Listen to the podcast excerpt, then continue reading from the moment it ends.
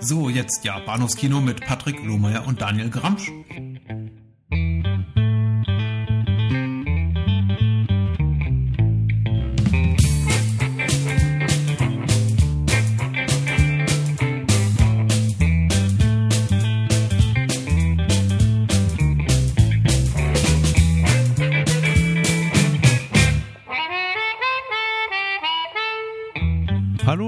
Herzlich willkommen zur Episode 116 des Bahnhofskino Podcast. Meine Wenigkeit heißt Patrick und bei mir ist der Daniel. Hallo.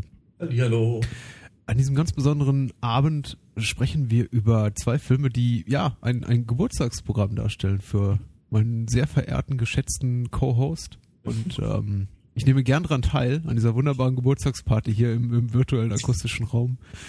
Ich freue mich auch, dass du dabei sein kannst. Ja, ja das ist, äh, lassen wir die Sektkorken knallen und äh, sprechen über Indiana Jones und der Tempel des Todes, der Steven Spielberg-Film aus dem Jahre 1984, ähm, der zweite Teil der Indiana Jones-Reihe und für uns der dritte Teil, über den wir sprechen, denn wir haben bereits äh, vor, vor langer, langer Zeit, ich glaube, über beide Teile im Jahr 2013 gesprochen, über den ersten und den dritten.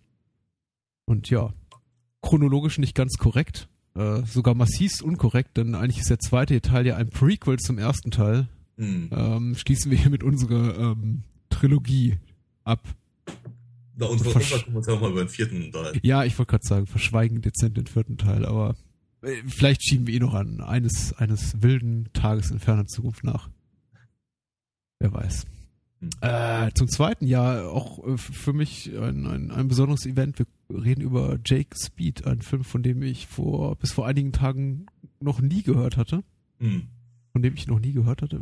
Egal. Hm. Ja. Nun kenne ich ihn. Das ist schön. Und mehr sage ich jetzt nicht. Okay. Also erstmal nicht.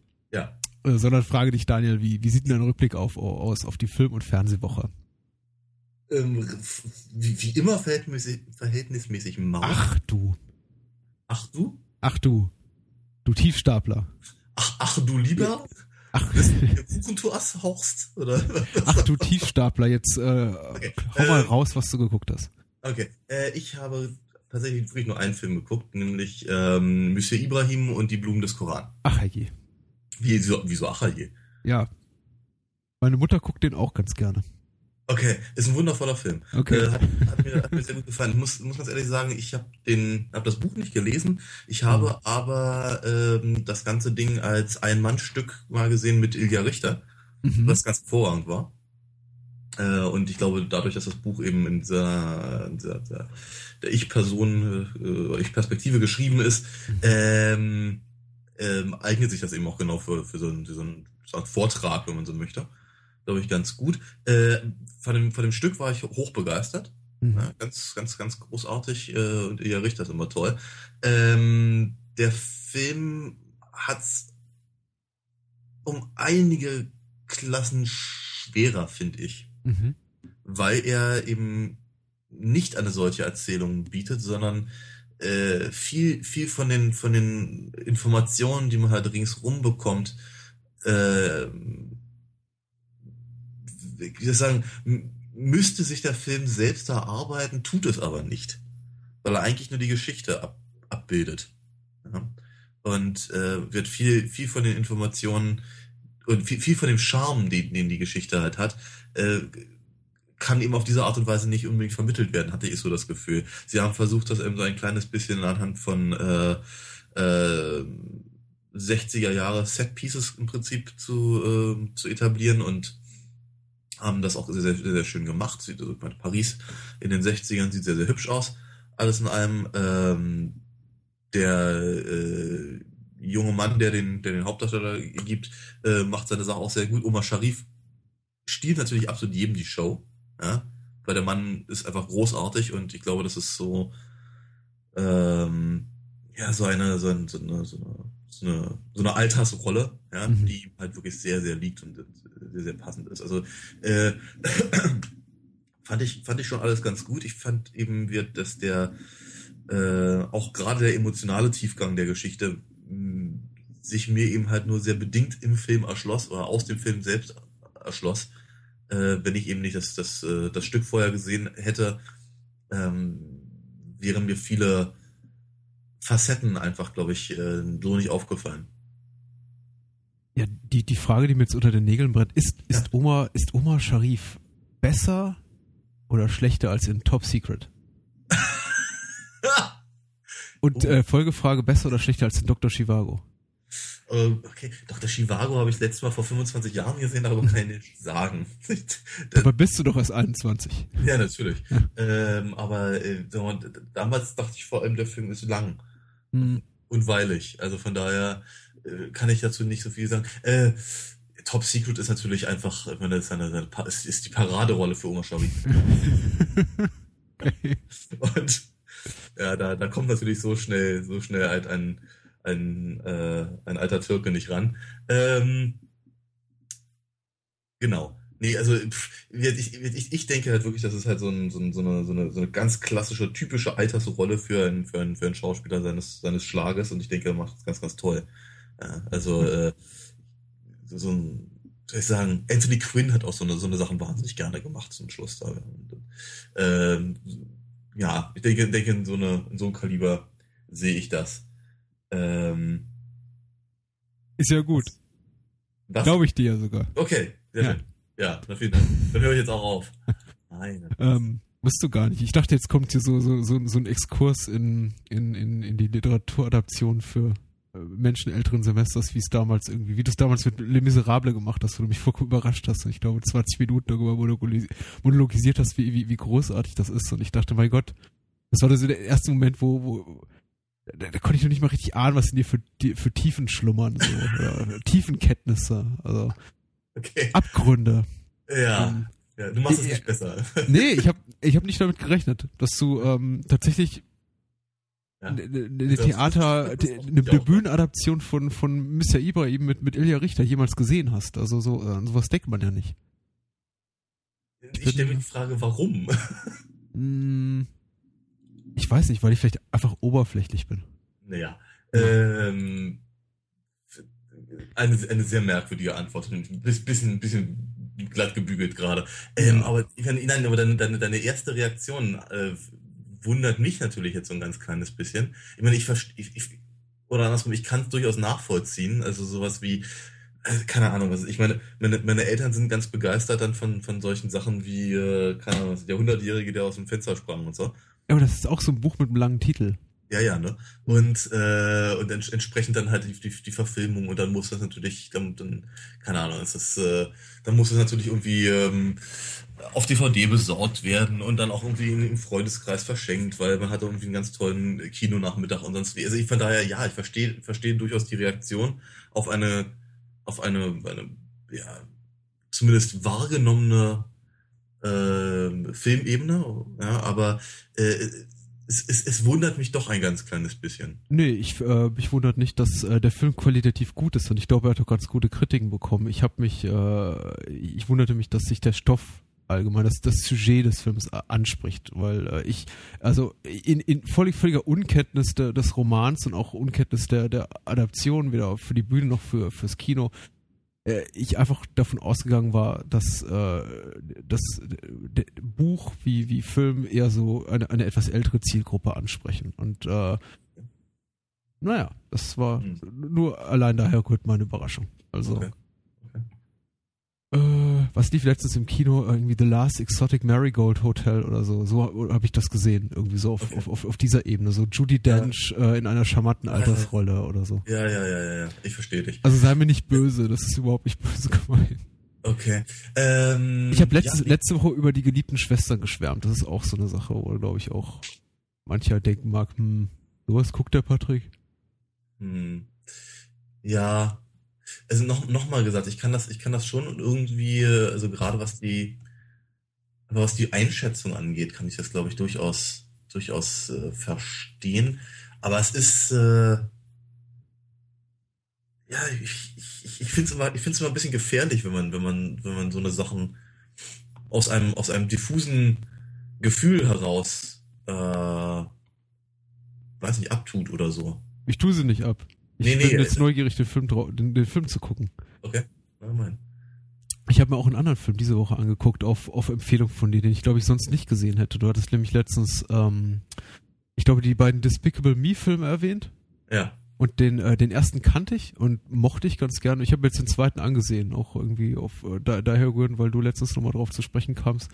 Ich muss leider sagen, ich, mein, mein Eindruck war nicht so positiv. Ich fand es eigentlich eher, ähm, eher abturnt. Ich finde den ersten immer noch sehr gut, denke ich, aber irgendwie der, der, der zweite hat mich jetzt irgendwie weniger berührt, auch weil irgendwie die, die, die Figur, eben die Hauptfigur, der äh, Name des Gentlemans ent- entfällt mir gerade. Groot? Heißt er, nee, Groot heißt ja aus, aus Guardians of the Galaxy. Ähm, Uh, Gru, genau, so ähnlich. Äh, äh, hab einfach seine, für mich seine Daseinsberechtigung verspielt hat, weil er kein, kein Schurke mehr ist, sondern jetzt ein netter Mhm. Kerl. hm. Ähm, mit, mit, mit einem Hauch von der Schurkenpersönlichkeit, die er eben früher einmal war. Und dafür, das macht für mich die Figur einfach relativ uninteressant. Und Mhm. das heißt nicht, dass in dem Film nicht ungefähr 100 gelungene Gags drin sind, aber für mich gibt es da kein, nichts Großes Ganzes, das die Gags eben zusammenhält. Und letztendlich Ja. ist das für mich dann äh,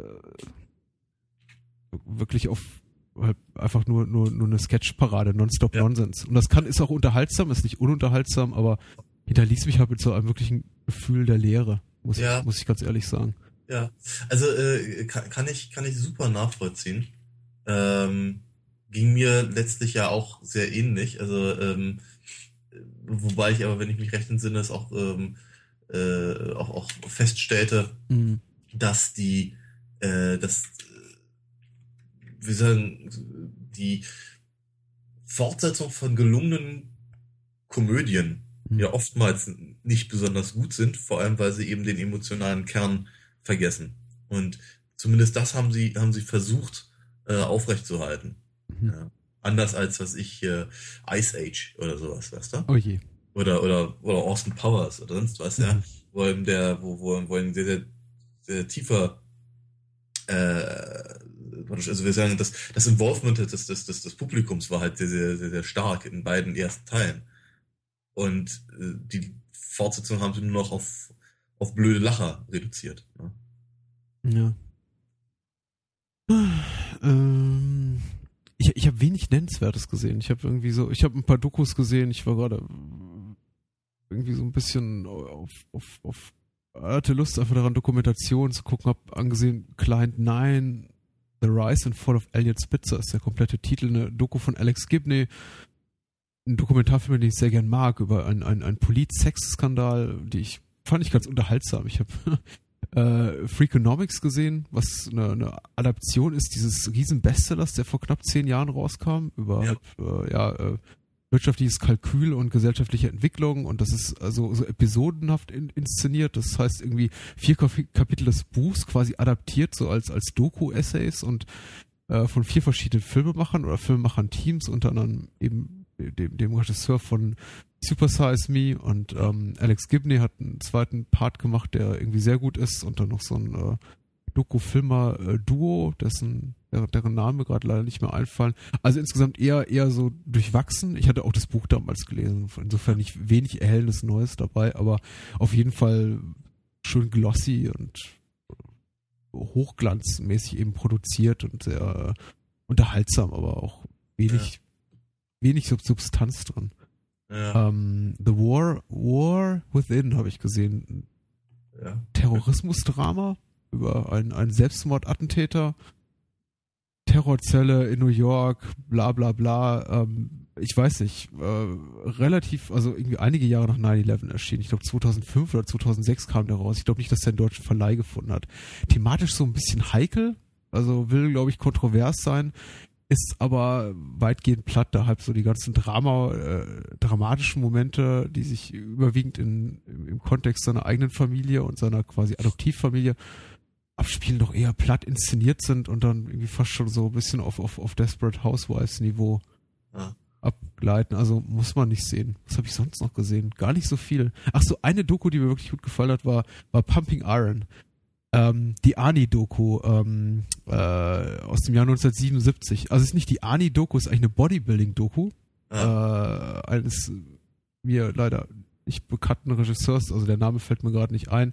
Und, und, und Arnie ist eben nur einer der, der Bodybuilder, die man darin sieht. Man sieht eben ganz viele äh, Menschen am, am Beginn ihrer Karriere, unter anderem auch Lou Ferrigno, der, der später den Halt gegeben hat und äh, einige andere bekannte Gesichter und äh, es ist eben, ja, es ist so eine Art Doku-Drama, also irgendwie eine Mischung aus, aus, aus echten äh, aus echten gestellten, also inszenierten Interviews, man weiß es nie so genau und und und und und, und Szenen, die sich da eben im, im Gym zwischen diesen ganzen äh, kaputt geformten Menschen äh, abspielen und man weiß eigentlich nie so genau, ist das jetzt alles ernst gemeint oder tatsächlich nur aufgesetzt oder äh, herrscht da wirklich diese, diese große Rivalität und dieser irgendwie, weiß ich nicht, ähm, Kiosk-Charme, der da so rüberschwappt. Ah, Schwarzenegger selber hat viele Jahre später so auch auf, innerhalb der Bonusmaterialien auf der DVD gesagt, dass natürlich alles inszeniert war und jede kontroverse Äußerung von ihm, die, die er da tätigt, eigentlich nur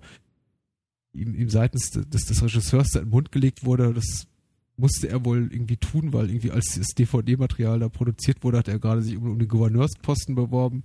Also im Film selber äh, äußert er sich einige Male sehr, sehr politisch unkorrekt über, über Drogenkonsum und, und äh, ähm, Masturbation und, und ähm, Coitus und keine Ahnung. Er meint irgendwie, every time I, I, I, I go into the gym, it's like I'm coming, I'm coming over, over, I'm coming all day. Um, it's like having sex all day. Und dann, like, wenn, wenn du die Gewichte hochpusht, dann ist es jedes Mal, als ob dir eine abgeht und irgendwie, er lacht sich dabei schlapp und ich glaube, er meint es ernst. aber, aber in dem Making-of auf der DVD sagt er, ah, this is all bullshit. They told me to say that. There was too, too little humor. So I put some humor in. Und naja, gut. Ja, genau. so sieht's aus.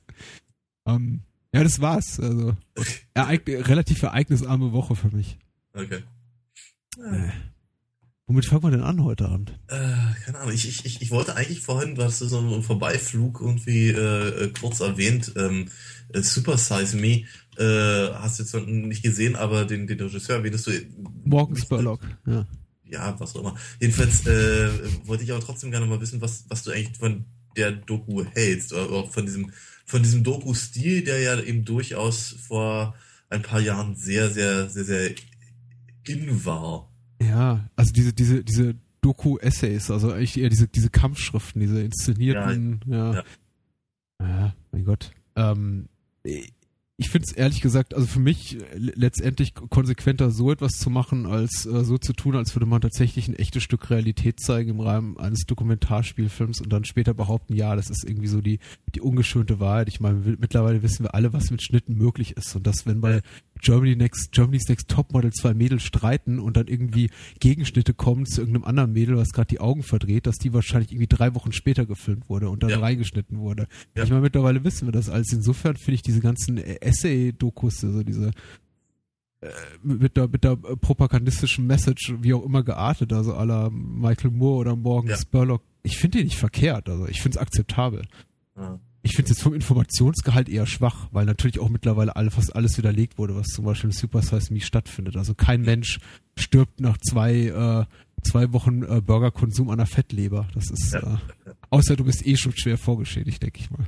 Ja, ja, ähm, das Wie geht's genau dir? Das, was, ja, das ist auch genau, genau mein, meine, meine Idee hinter der Frage gewesen, weil ich eben äh, natürlich, also ich die, ich die, ähm, die Standpunkte natürlich sehr, sehr, sehr interessant finde, wobei ich mir gleichzeitig die Frage stelle, warum ist eigentlich der Standpunkt des Filmemachers interessanter als ja von jedem anderen? Ja. Ähm, und, und natürlich eben auch äh, die Frage stelle, wenn das da eben so propagandistisch, nanntest du es gerade, äh, halt ähm, breitgetreten wird, das, äh, frage ich mich natürlich immer, wie, wie, wie viel kommt davon bei den, bei den Konsumenten an? Mhm. Und äh, pff, da bin ich mir halt ehrlicherweise nicht sicher.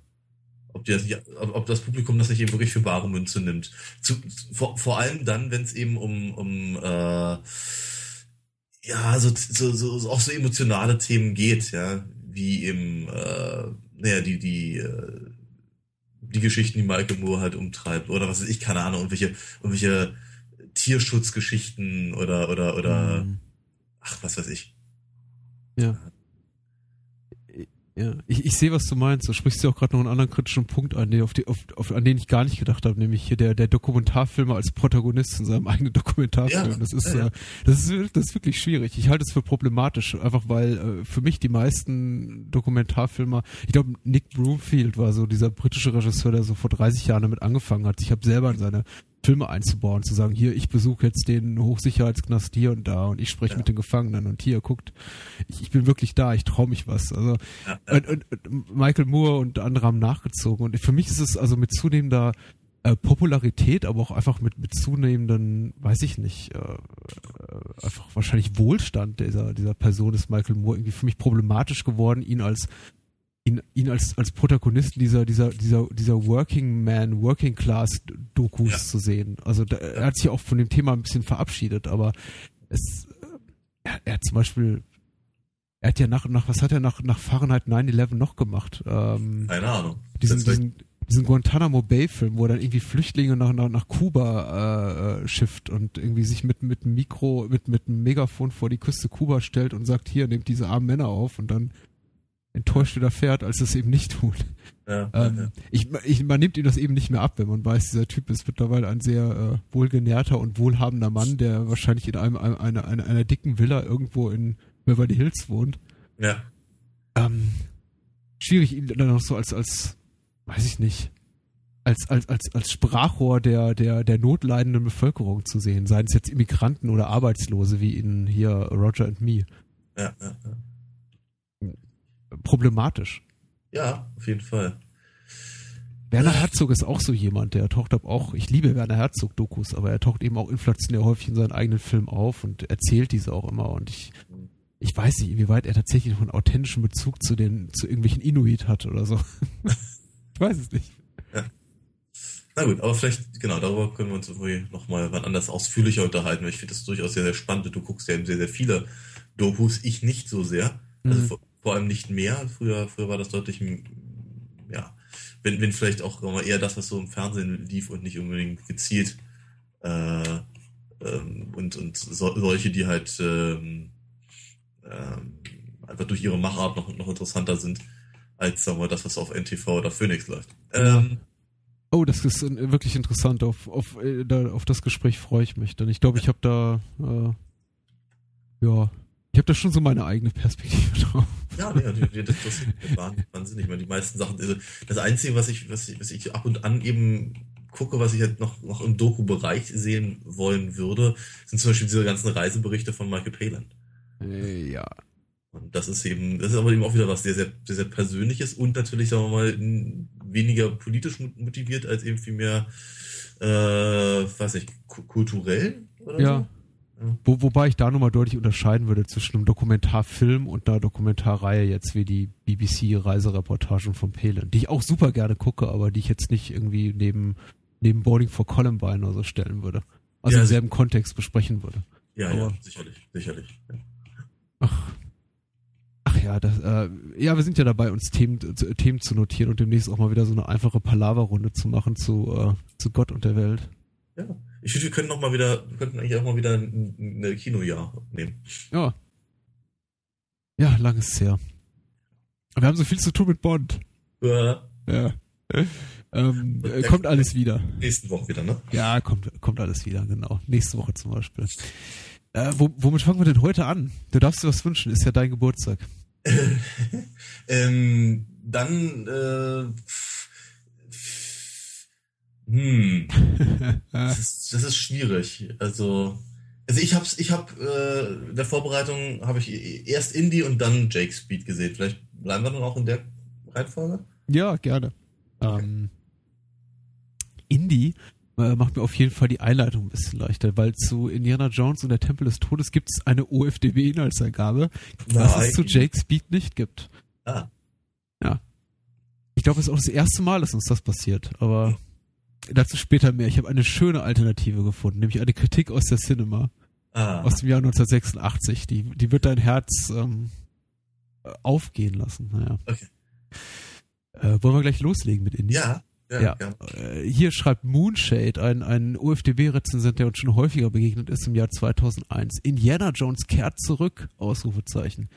Nachdem er bei der Erinnerung eines Diamanten in einem Nachtclub in Shanghai beinahe vergiftet, erdolcht und erschossen wurde, flieht er mit einer halbhysterischen Clubsängerin und seinem jungen asiatischen Freund Short Round mit einem Flugzeug. Doch über Indien wird auch hier ein Mordversuch gegen sie ausgeführt und alle drei müssen abspringen. Sie gelangen in ein Dorf, aus dem heilige Steine und sämtliche Kinder entführt wurden. Die Spur führt zu einem Fürstenpalast im Dschungel, wo sie einem machtgierigen Jungfürsten auf die Spur kommen, der die Kinder in den Minen arbeiten lässt. Sowas. Doch hinter ihm steht ein noch machtvollerer Sektenführer. Und so weiter. Punkt, Punkt, Punkt. Ja, ja. Äh, relativ akkurat. Doch, ja, kann man, kann man so, kann man so stehen lassen. Hm? Ja, die, äh, die, die, der, der Name der weiblichen Protagonistin wurde, wurde verschwiegen. Das ist äh, Willy. Äh, Willie Scott, genau. Willy Scott, genau. Äh, ja. Hm, Man, man, man, ja. Ne, sag, Ich weiß, also was mir durch den Kopf geht, wenn ich an sie denke, ist ähm, nach, nach so einer Figur wie Marion Ravenwood ist das, glaube ich, Ja. im ersten Teil. ja, genau. Äh, was für ein Rückschritt. Also das war das, was mir jetzt, wir haben ja, Ja. Den, den Film jetzt beide zum, zum x-ten Mal geguckt wahrscheinlich. Ja, wir sind, befinden uns locker wahrscheinlich im, im, im zweistelligen Bereich. Äh, ja. Oder knapp, knapp davor oder dahinter. Es ist, äh, das fiel mir irgendwie so am unangenehmsten auf, jetzt mal abseits von diesem ganzen, von der ganzen Political Incorrectness, auf die wir sicher noch später zu sprechen kommen, Ja. war, war, war das einfach diese, diese unglaublich schwache Frauenfigur, die der Film hat. Nach Ja. einem so brillanten ersten Teil.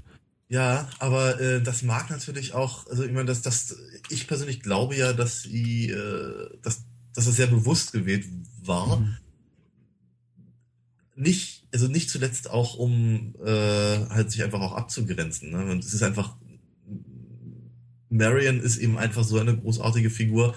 Da ist eigentlich im Prinzip fast jede, also jeder, jeder andere Schritt wäre auch ein falscher gewesen. Ja, hätten sie, hätten sie äh, eine zweite Marion äh, erfunden, hätte das nicht funktioniert, hätten sie Marion selber äh, reingenommen, äh, hätte es auch nicht funktioniert. Also von daher haben sie gesagt, nee, dann, dann, dann machen wir uns die Mühe schon mal gar nicht, sondern äh, bleiben halt ehrlicherweise in der äh, fürs Abenteuer für Kino ja sehr klassischen äh, Frauenrolle. Mhm, mhm. Ja, ähm, ja, ich bin, ich finde, du bist da sehr, sehr, du bist sehr gnädig, muss ich sagen. Ich bin Also, sehr gnädig. Ja, wenn du es irgendwie als so eine, eine fürs, für, fürs Kino klassische Frauenrolle, also oder fürs 80er Jahre klassische Frauenrolle Wenn wir um, umschreibst. Also ich finde, ich finde, ich finde, ich finde sie derbe sexistisch. Also das ist, da, Ja, ist, ja, natürlich. Das Ja. Ganze ist, das, das, der, der, der Film strotzt, also jetzt, sind wir- jetzt sind wir schon mitten genau in dem Thema. Der Film strotzt halt wirklich in sämtlichen Ecken und Kanten eben äh, vor, vor diesen, vor diesen politisch ausnehmend unkorrekten Hm. äh, Dingen halt, ja, die, also wir, keine Ahnung, die, äh, diese, diese Triaden Gangster vom, vom Anfang, die, die, also die, die, die, die bösartigen Schlitzaugen quasi, weißt Mhm. du, äh, dann, dann irgendwie die, äh, und die, die, die ganzen, die, die Ekelspeisen der, der, der, der, der merkwürdigen, exotischen Inder da halt, ja, und, das, das ne- nervige asiatische Kind und eben dann noch natürlich noch die, die schreiende Willy dazu. Der, der, der ganze Film ist eben aufgebaut. Ja. Im Prinzip, im Prinzip um die Erfüllung möglichst vieler äh, Klischees, die man so vielleicht lieber nicht hätte bringen sollen. ja, Da, da zeigt sich auch für mich auch das, das, das größte Problem des Films. Er ist nämlich nicht sehr clever. Ähm, Im Gegensatz zum, zum, zu Raiders of the Lost Ark, der eben sehr, sehr genau beobachtet hat, was, was machte das, was machte das Abenteuer-Kino der Jugend von, von Lucas und, und, und Spielberg halt aus. Ja? Wie kann man, wie kann man das halt wiederbeleben und, und, äh, und äh, praktisch adaptieren und, no, und dennoch halt neu machen, äh, für, für ein, ein, ein modernes Publikum aufbereiten, etc. pp. Das, das macht, das macht äh, Raiders eben sehr, sehr, sehr, sehr, sehr, sehr, sehr, sehr gut. Und äh, Temple of Doom macht das alles, ohne drüber nachzudenken. Und das, das macht die Sache eben so schwierig. ja. Weil sie, weil, ja, natürlich diese ganzen, ich meine, man muss sich einfach nochmal die Mr. Moto-Filme angucken oder was weiß ich.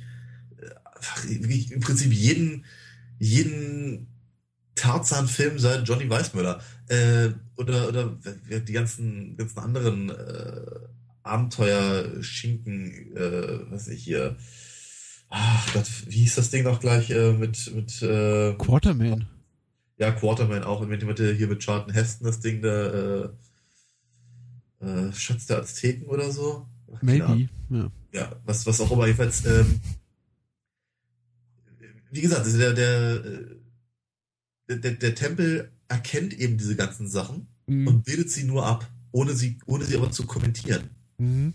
Na, das ist eben, das ist etwas, etwas, was eben Raiders deutlich besser kann, weil Raiders sich die ganze Zeit bewusst ist, dass er auf eine filmische und keine historische Tradition rekurriert.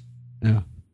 Das heißt, du, du sitzt, du sitzt halt im, im, im Jäger des verlorenen Schatzes und äh, weißt, dass sich dieser Film auf andere Filme bezieht. Bei Temple of Doom hat man, habe ich zumindest, immer das Gefühl, die Leute haben nicht drüber nachgedacht, sondern haben einfach das durchgezogen, was sie kennen, ohne Sinn und Verstand und ähm, haben eben links und rechts sämtliche sämtliche äh, PC-Ebenen äh, deutlich unterlaufen. Ach, ähm, ich, ich, stimme in allen Punkten zu und dennoch muss ich sagen, im Vorfeld, also bevor wir den Film gesehen haben, wir haben den Film jetzt im, im, im, im, im kleineren Bekanntenkreis da, also in deinem Bekanntenkreis im, im Kino gesehen, der Privatverführung, das war eine irgendwie sehr, sehr schöne Sache und ich raunte noch äh, einem, einem äh, deiner Freunde zu, ja, ähm, im, äh, es mag, es mag nicht, äh, mag irgendwie nicht der beste Indie-Teil Indie sein, aber ähm, so im ganz Geheim ist es eigentlich mein Liebling. Äh. Und ähm, zu dem Zeitpunkt hatte ich den Film seit einigen Jahren nicht gesehen. Und ich ja. glaube, ich hatte auch schon, ist doch gar nicht so lange her, dass ich ihn nicht gesehen hatte. Es mag maximal zwei Jahre so her sein. Ich glaube, das letzte Mal, als ich ihn gesehen habe, war, als das Blu-ray-Set rauskam. Und ja. das war ja, ist ja noch nicht so wahnsinnig lange her. Ja. Ähm, vielleicht zwei Jahre oder drei. Ähm, aber ich, ich, vergesse unheimlich schnell, mhm. dass äh, äh, die, die Sachen, die mich, die mich stören an Tempel des Todes. Und das ist ja. nicht unbedingt diese ganze, dieser Sexismus, ja, zu Teil, aber diese, diese Political Incorrectness, also das, was du erwähnt hast, irgendwie die, die, die, die rassistisch gezeichneten, eben nicht, nicht kaukasischen äh, Figuren, äh, die sind, äh, die, die, die finde ich irgendwie aus der Distanz, finde ich irgendwie, das finde ich auch alles gar nicht so schlimm. Und, und äh, jedes Mal, wenn ich den Film sehe, merke ich eigentlich, das stört mich gar nicht so groß, weil ich denke, gut, der Film äh, der spielt eben im Jahr 1935.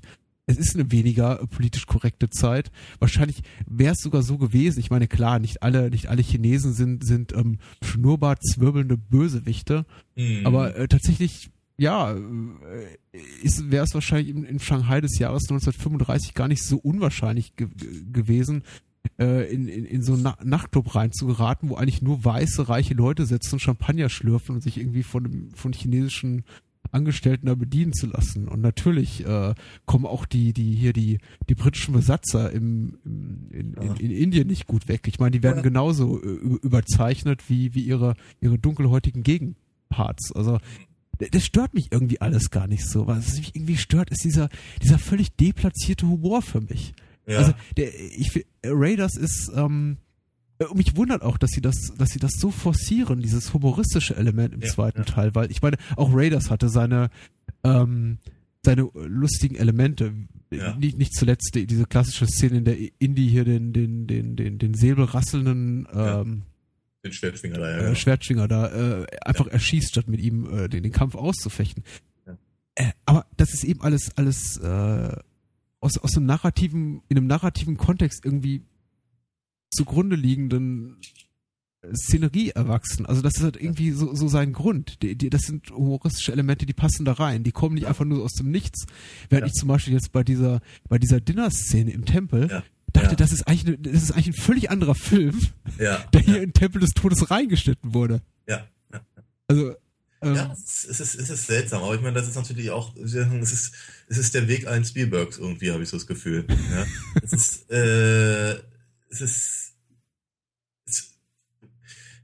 und es geht natürlich auch ein bisschen in die Richtung, was ich vorhin sagte, im, im Zuge von, äh, von äh, erfolgreichen Fortsetzungen von äh, ja, ja für, für, für Fortsetzung von erfolgreichen Filmen, mhm. äh, sie, sie haben offenkundig nicht verstanden, was, was eben funktioniert und was nicht. Ja? Und ich meine, ganz ehrlich, äh, Tempel des Todes kam eben auch zu einer Zeit, wo unglaublich viele dieser, dieser, dieser, dieser, dieser Abenteuerfilme gemacht wurden, jetzt mal gar nicht mal nur als Antwort auf, auf den ersten Indie.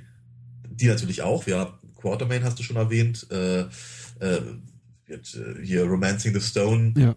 Und sowas, und, ne, diese ganzen, diese ganzen Geschichten kamen natürlich, aber eben auch gerade aus dieser, aus dieser Clique, ja, um, um, um Spielberg, Lucas, Zemeckis, mhm. äh, Chris Columbus und wie sie alle heißen, kamen halt diese ganzen, diese ganzen Filme. Ich meine, irgendwann haben wir, haben, haben wir mal spaßeshalber dann gesagt, so wie der nächste Film ist dann äh, ähm, äh, Sherlock Jones im, äh, im geheimen Tempel der Goonies. ja. Weißt du? Ähm, das ist eben, die Sachen waren eben alle irgendwie gleichzeitig zu dieser Zeit raus und da hat sich eben auch eine ganz bestimmte, ein, ein, eine, eine bestimmte Humorebene, glaube ich, etabliert. Ja. Ja, ich, ich glaube nämlich, dass der Tempel des Todes damals überhaupt nicht aus dem, aus dem Kontext gefallen wäre. Nee, überhaupt nicht. Der passt da wunderbar rein. Ich glaube auch ehrlich gesagt viele Kritikpunkte, die man auf, auf Tempel des Todes anwenden könnte, was so diesen ganzen humoristischen Part und dass er irgendwie mit der mit der relativen Ernsthaftigkeit der, der Geschichte irgendwie dass das nicht, nicht einhergeht, die kann man auch auf Goonies anwenden. Da, über den haben wir vor langer, langer Zeit geredet. Auch da irgendwie äh, wirkt es eben, also teilweise einfach einfach einfach deplatziert diese diese die, diese diese relativ straighte Abenteuergeschichte und zwischendurch ja. halt irgendwie immer wieder die die Abenteuer von von dem dicken kleinen jüdischen Jungen und äh, ja. äh, seinem, seinem missgestalteten Monsterfreund ja, und ja. Äh, ähnlich wirkt das eben hier. Also wir, wir sehen quasi, also ge gegen Ende führt das alles wieder zusammen und die drei sitzen dann tatsächlich hier in diesem in diesem kleinen Waggon drin und und und, und äh, fahren der Freiheit entgegen und alles ist über beim Alten. Aber über weite Strecken des Films sind das irgendwie befinden sich irgendwie scheinen sich wirklich in, in zwei parallel nebeneinander herlaufenden Filmen zu bewegen. Ja. Und ähm, nicht nur während der Dinner-Szene, auch in, in diversen anderen Momenten des Films. Mhm. Äh, und, und das finde ich äh, stört ungemein. Und ehrlich gesagt hat es mich stellenweise, obwohl niemand da ist, der mich irgendwie beim, beim der mir beim Erröten zugucken konnte, in der Kinos war ja dunkel, irgendwie fast schon ein bisschen peinlich berührt. Ja. Ähm, ich fand es in, den, an, an den, in dem Moment unangenehm, den Film zu gucken, weil ich Ja. einfach dachte, hier, ähm, get on with it. Also irgendwie, ich, es, es, ich, ich brauche das nicht, ich will das nicht sehen. Ja, es ist, äh, wird, ich, ich, es ist ja gar kein Hebel. Wir, wir, wir wissen alle, ich bin ein großer, großer, großer, großer Indiana Jones-Fan. Mhm. Und es war mir halt ein ganz, ganz dringendes Bedürfnis, den, nur, nur auch endlich mal den zweiten im Kino gesehen zu haben, äh, nachdem ich eben alle anderen im, im Kino sah. Und ähm, dennoch bleibt es aber eben so, dass, dass, dass der Tempel des Todes eben nun mal nicht mein Lieblingsfilm aus der Reihe ist, sondern ich sehe ihn halt wirklich ganz, ganz, ganz da weiter hinten. Mhm. Äh, ich sehe ihn tatsächlich sogar schl schlechter als den, als den vierten, der von wirklich äh, der, der, der über, überwiegenden Zahl der Kino, Kinozuschauer nicht gemocht wird. Ähm, zumindest tun sie immer alle so, als ob. ähm, jedenfalls äh, ist es aber eben so, dass äh, ich ihn, ihn trotzdem ganz dringend halt eben auch mal auf der, auf der großen Leinwand sehen wollte. Und ich muss natürlich auch ganz ehrlich sagen, er funktioniert einfach sehr, sehr gut auf der großen Leinwand Ja, ich habe, also, äh, ob, obwohl ich, obwohl ich ihn wirklich mitsprechen kann, auf Englisch und auf Deutsch. Und ich finde ihn auf Deutsch echt nerviger. Ja, durch, durch, die, die, die Synchronisation ist gerade was das, was das Indie-Kreische von sowohl Short Round als auch, als auch Willy angeht, um einiges, einiges anstrengender. Ähm, jetzt habe ich ein bisschen den Faden verloren, aber ich wollte, ich, ich wollte nur sagen, dass der, dass, äh, äh, dass der Film mich eigentlich nicht mehr überraschen kann, kann weil Mhm. ich ihn so oft gesehen habe. Aber ich habe ihn halt immer nur zu Hause gesehen. Immer nur auf, einer, auf, einem, auf dem begrenzten Bildschirm eines, eines, äh, eines Fernsehers. Ähm, auf der großen Leinwand ist das Ding einfach um Klassen beeindruckender. ja, Einfach auch deswegen, weil natürlich die, äh, zum Beispiel die, äh, die Blickrichtungsführung ganz, ganz hervorragend ist. Das ist mir vorher so in dem Film noch nie aufgefallen. Einfach, dass bestimmte Sachen ähm, von, von Spielberg eben so angelegt sind, dass man halt wirklich genau da hingucken muss und dann Mhm. entsprechend sich ein ganz anderer Eindruck äh, ähm, ähm, ergibt, als wenn man eben die, die gesamte Szenerie sieht. ja. Ja. Das, ist- das finde ich zum Beispiel sehr, sehr clever. Und natürlich muss man natürlich auch ganz ehrlich sagen, die, äh, die, die, äh, die Jagd da mit der Kohlen, Kohlenlore kommt ihm einfach auch mal richtig gut. Boah. Also, äh, ehrlich gesagt, also Temple of Doom hat ein einziges Problem und das ist leider ein, ein, ein, Problem, das ihm das Genick bricht. Und das ist eben an einer Stelle schwach, die nicht schwach sein darf. Und das ist halt ja. das Drehbuch. Ja. Denn alles andere an dem Film ist wirklich gut. Die Tricks sind spitze, Kamera spitze, Score ist super. Ja. Ich finde, John Williams, der Score des zweiten Teils kann, kann locker mit dem ersten mithalten. Ich meine, klar, er ist nicht mehr neu. Weil ja. viele, viele, viele, viele äh, Themes kennt man schon. Aber er setzt ja. eben nochmal einen drauf. Äh, auch, auch die ganze, das ja. Musical-Intro ist spitzenmäßig ja. inszeniert. Das hat, der, der Film hat tolle Szenen. Eigentlich keine Schwächen auf, auf der technischen Ebene, keinerlei Schwächen, aber das Skript, äh, ja. von den Autoren von Howard the Duck. Ja, ja, ja, ja, genau, das ist, das, das ist, das ist wirklich ein, ein ganz, ganz wesentlicher Punkt, ja. Ähm, der, ich meine, viele, viele, viele der Szenen basieren ja auf, auf äh, verworfenen Ideen für, für den ersten Film. Ja, also auch der erste Film sollte eigentlich schon so eine Kohlenloren-Szene haben. Mhm. Hallo? Ja, ja. Kommt jetzt noch was? ich dachte, dachte kommt, kommt von dir irgendwas zwischendurch. Nein. Ich habe nur. Mhm. Okay. Genau. Jedenfalls, äh, viele von den Sachen sollten halt schon, schon äh, vorher mal verwurstet werden und ich glaube, das ist der, der große Punkt, dass sie versucht haben, so schnell wie irgend möglich halt diesen Film nachzuschieben, sich die Szenen genommen haben, die halt, die noch gut funktionieren, haben halt irgendeine Geschichte drumherum gebastelt, mhm. die ehrlicherweise, die halt nochmal im, im Abenteuergenre jetzt gar nicht mal so, äh, so, ähm, so außergewöhnlich, außergewöhnlich dünn ist. Mhm. Also, ne, andere Abenteuerfilme haben deutlich weniger Handlung. Ja, aber es ist eben trotzdem alles nicht unbedingt besonders gut geschrieben. Ja, ähm. Ja. Äh, ach, ich weiß nicht, ich kann dem Film nicht, so, nicht so wirklich böse sein. Ich habe irgendwie, ich, ich habe mich auch gut amüsiert. Es ist, äh, es ist, äh, wir, wir haben das das ein oder andere Mal hier im Rahmen des Podcasts, äh, fällt mir gerade noch ein, über, über, über Fan-Edits gesprochen.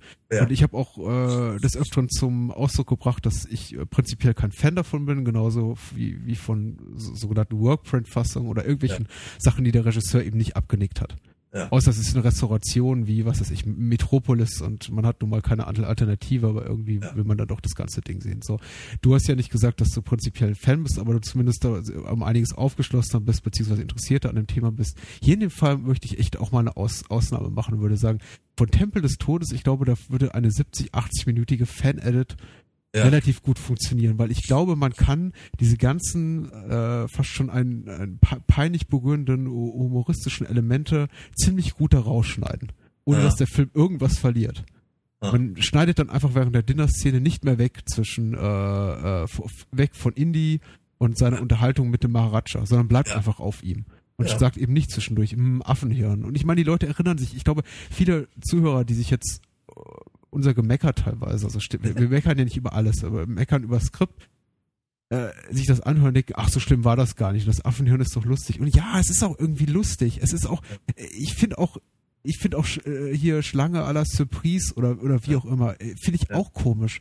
Aber der Film hört eben nicht auf. Und äh, das ist, äh, er überschreitet dieses, dieses Moment, diesen, diesen, diesen, diesen Punkt, wo man sagt, so, jetzt ist jetzt, jetzt, jetzt reicht's aber auch. Und irgendwie, ja. weiß ich nicht, Leute, Leute, ich finde, er bietet keinen Raum dafür, dass Willie Scott äh, äh, ähm, quasi das Bewusstsein verliert während des Essens. Das ist ja. irgendwie und und vor allem macht es auch Indies Konversation mit dem Maharaja unglaubwürdig, weil um, um damit die Szene funktioniert, muss man eben annehmen, dass sie zwei Plätze neben weiter neben ihm sitzt und kreischt, aufschreit, das Bewusstsein verliert, sich irgendwie fast ja. in in Shorty, Shortys äh, Kappe übergibt und er nichts davon mitbekommt. Nichts. Ja. Ja. ja. ja, das ist äh, ja absolut absolut richtig. Mhm. Und, ja, also Gut. Es ist, ja, es ist, es ist wirklich, ich meine, es ist, es ist so ein bisschen nit, nitpickerig natürlich, ja, ja aber, total. Ähm, nee, ich meine, auch, auch, äh, aber es, es fällt mir halt bei dem Film, ich sagte das zu, zu Beginn halt schon mal, ich meine, es, es stört mich dann, also ich, die Idee mit der Voodoo-Puppe ist ja irgendwie ganz drollig, ja, und ich habe mir, hab mir jetzt als, als, als großer Fan habe ich mir eine, eine, äh, eine Figur von Indiana Jones kommen lassen aus dem Tempel des Todes, äh, die in Disneyland verkauft wird. Und natürlich ist eine kleine, eine kleine Indie-Voodoo-Puppe mit dabei und das ist wundervoll. Ja, das ist großartig. Ich mag das sehr gerne. Ähm, was hat, aber was, was, was ist das, was, was hat das bitte sehr mit Indien zu tun? Ja, ja das, ist auch, es ist, es ist, ehrlicherweise ist es relativ dämlich. Ja. Ähm, Nochmal, im, in dem, in dem im ganzen Abenteuer-Genre Gefüge ist, ist, ist, ist, das, ist das nicht, äh, ist das nicht ungewöhnlich, ja? So ein, so ein, so ein, so eine, äh, ach, keine Ahnung. Also, ehrlicherweise hätten auch noch Ninjas auftauchen können, wäre auch in Ordnung gewesen, ja? ähm, aber wie gesagt, es ist halt, es, es, es stört mich halt schon so ein kleines bisschen und dann werde ich eben bei sowas rausgerissen. Und äh, ich, was, was ich dem Film tatsächlich eher übel nehme, ist, dass er, dass er die, die Grundstimmung nicht aufrecht hält, die eben Raider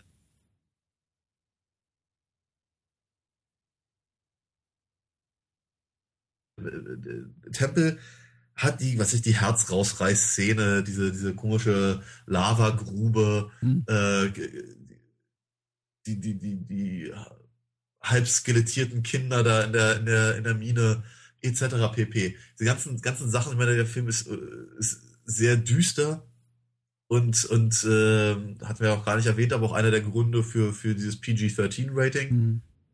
Äh, und dennoch habe ich das Gefühl, dass das Raiders eben die eigentlich dunklere Grundstimmung hat.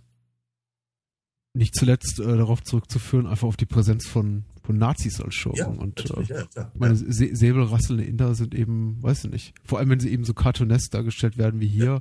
Ja. ja.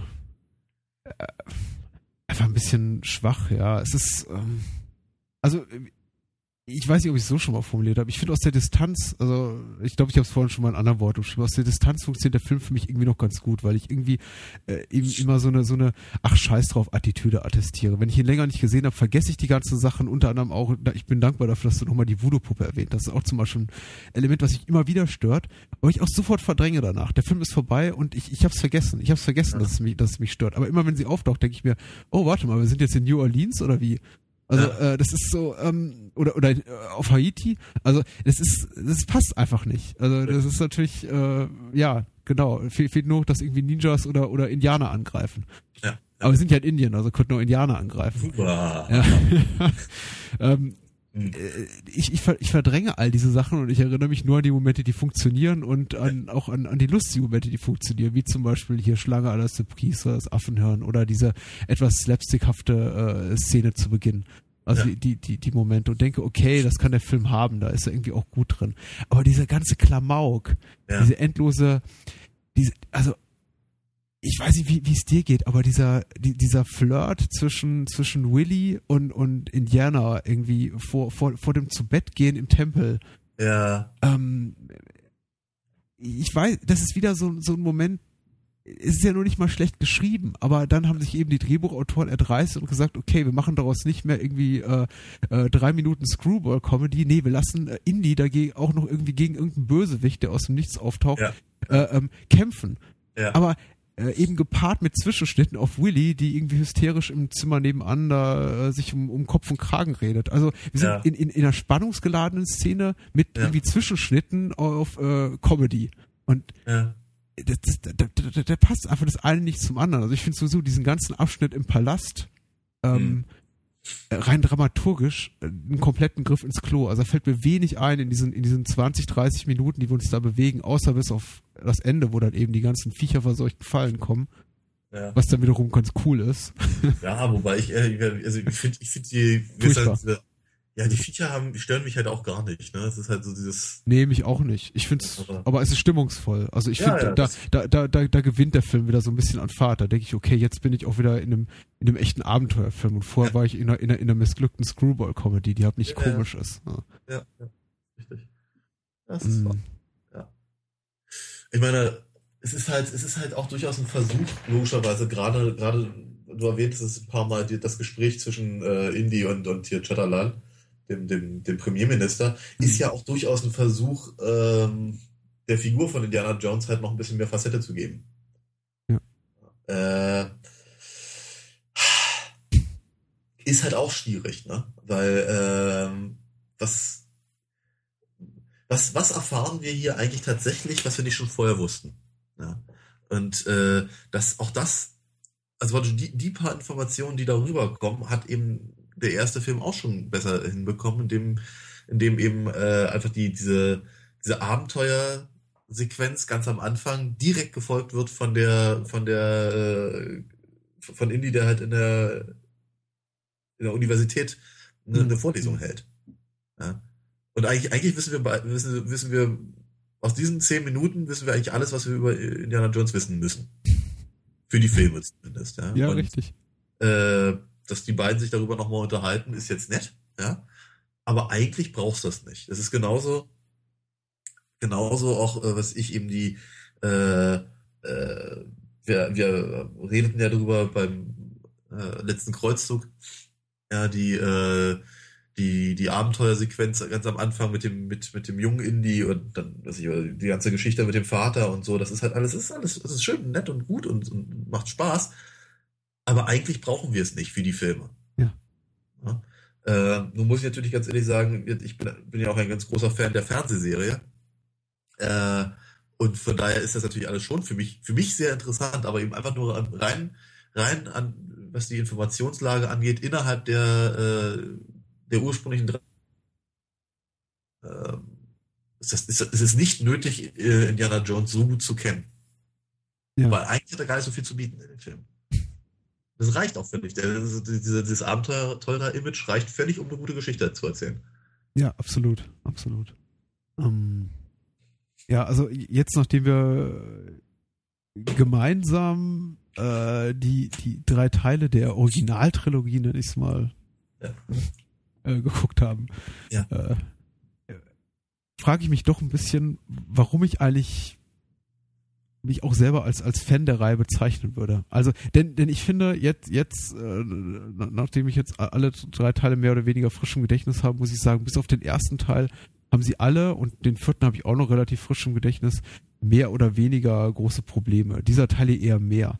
Es ist halt, äh, äh, es geht mir dabei ein bisschen so wie, wie mit Bond, glaube ich, dass ich, äh, wir haben jetzt über, schon über einige Bond-Teile geredet und äh, festgestellt, na ja, also die haben alle schon ihre Macken und selbst so die selbsternannten Klassiker der der Reihe wie Goldfinger, Thunderball, You Only Live Twice haben eben äh, schwache Momente oder einfach Sachen, äh, Szenen, die vielleicht einfach aus, aus heutiger Sicht nicht, nicht mehr ganz so prickelnd erscheinen wie aus den Augen eines acht- oder zehnjährigen. Ja. Ähm, ich weiß nicht, warum es mir so geht. Ich würde mich nämlich auch generell als, als, als großer, großen, großen Fan der Reihe bezeichnen, aber ich habe eben auch, wir haben ja über den dritten schon bereits geredet, auch mit dem dritten relativ große Probleme. Das ist vielleicht wirklich, weil ich mich nur an diese, nur an die Sachen erinnern will, die mhm. funktionieren. Und wie gesagt, also ich finde in, auch in, in Tempel des Todes steckt ein hervorragender 70, 80-minütiger Film. Ich finde es ja. blödsinnig, über einen Film, zu, über einen filmischen Text jetzt äh, zu signieren, den es nicht gibt. Ja. Aber ähm, andererseits, weiß ich nicht, freue ich mich auch, dass irgendwie mein, mein, mein Bewusstsein mir diese Möglichkeit bietet, irgendwie all das auszublenden, immer in meiner Erinnerung, was mir nicht gefällt. Also wirklich in meiner Erinnerung war, war, war Tempel des Todes immer so mein heimlicher Lieblingsteil. Ich habe ja, alles ja. vergessen, was mich stört. Ja. Und immer wenn der Film actionreich ist, äh, oder einfach weiß ich, große Bilder zeigt, die, äh, den Palast, den, den, den indischen Dschungel, die Berg, Berge, der, der, das, äh, weiß ich nicht, äh, Shanghai, die Verfolgungsjagd durch Shanghai. Immer wenn er irgendwie diese, diese großen Bilder hat, zeigt, diese großen Bilder hat, äh, präsentiert, dann ist der Film ganz, ganz, ganz großartig. Ja.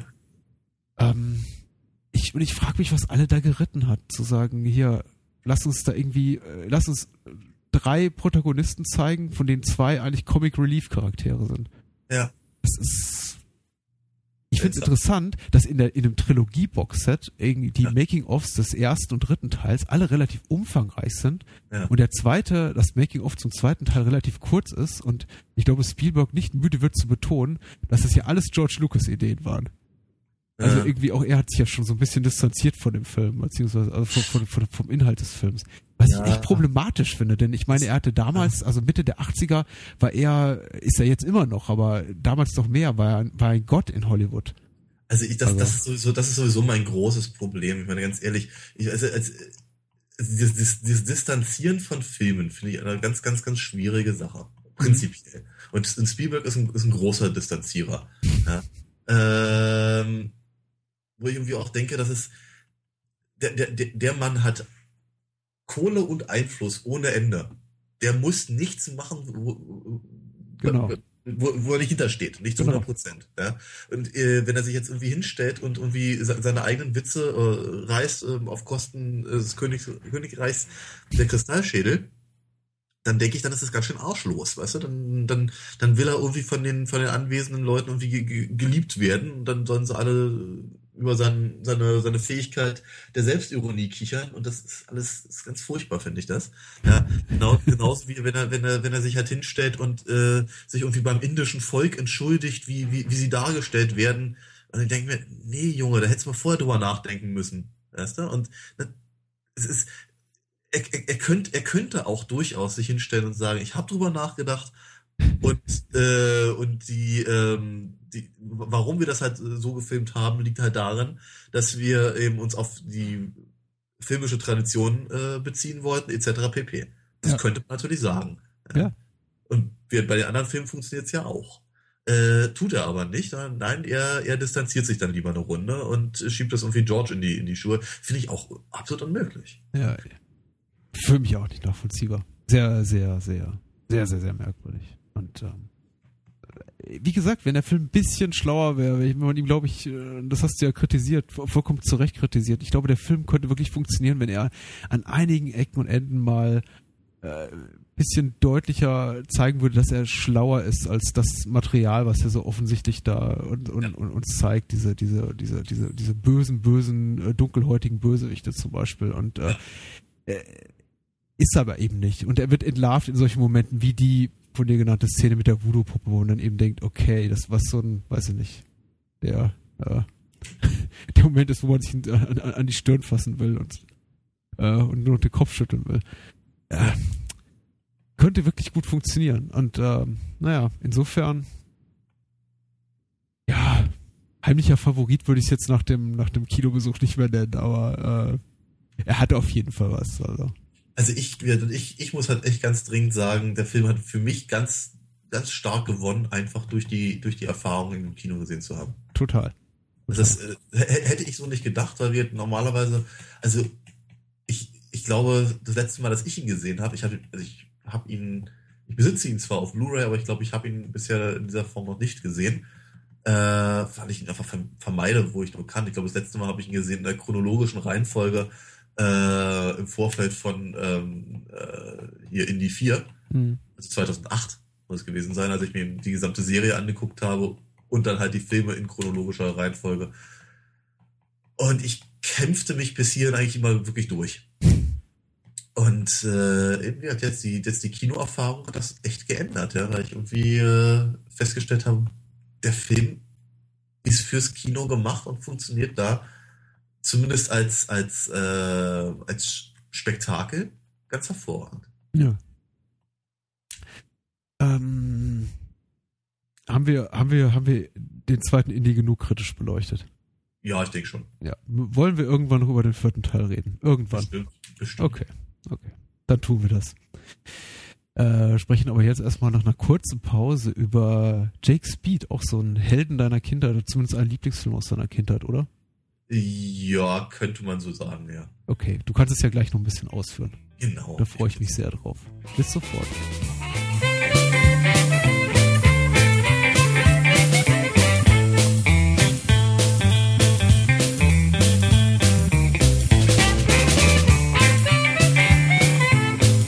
Jake Speed ist der zweite Film des heutigen Abends. Eine Action-Komödie ja, möchte ich es mal nennen, zumindest, ich glaube, als, als solche wird, wird, der Film in der IMDb äh, klassifiziert.